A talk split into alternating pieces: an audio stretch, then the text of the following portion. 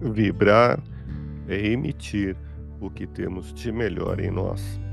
Elevemos o pensamento a Deus, nosso Pai Celestial, a Jesus, nosso amigo de todas as horas, e a equipe espiritual que nos assiste.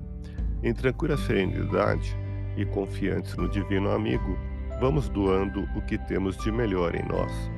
Vamos estabelecer esse intercâmbio entre o mundo físico e o mundo espiritual que tenhamos, nesse momento, as bênçãos dos espíritos superiores que nos influem, que nos inspiram, que nos ajudam em nossa tarefa de amparar as dores alheias.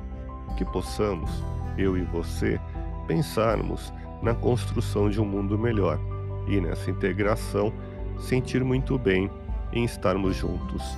A convicção íntima imprime as palavras e as atitudes uma autoridade que desconhecemos.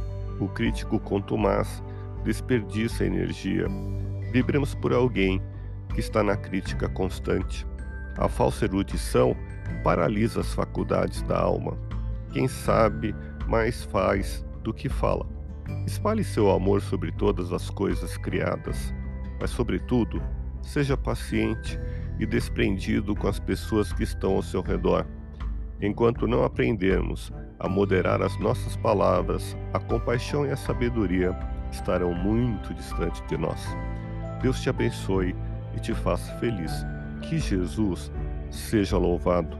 Abramos o coração em vibrações de amor, paz e reconforto em favor dos nossos irmãos sofredores, pela paz do mundo, pelos enfermos do corpo e da alma que necessitam de alívio imediato, pelos sofredores que ainda desconhecem as leis de Deus, pelos desesperados e pelos que tentam abreviar a vida, pela confraternização religiosa, pela expansão do Evangelho de Jesus, pelos espíritos reencarnados com tarefas definidas, pelos trabalhadores do bem, pelos lares que demandam pacificação e ajustamento e por nós Confiemos em Jesus, pois o Senhor nos oferece sempre o melhor.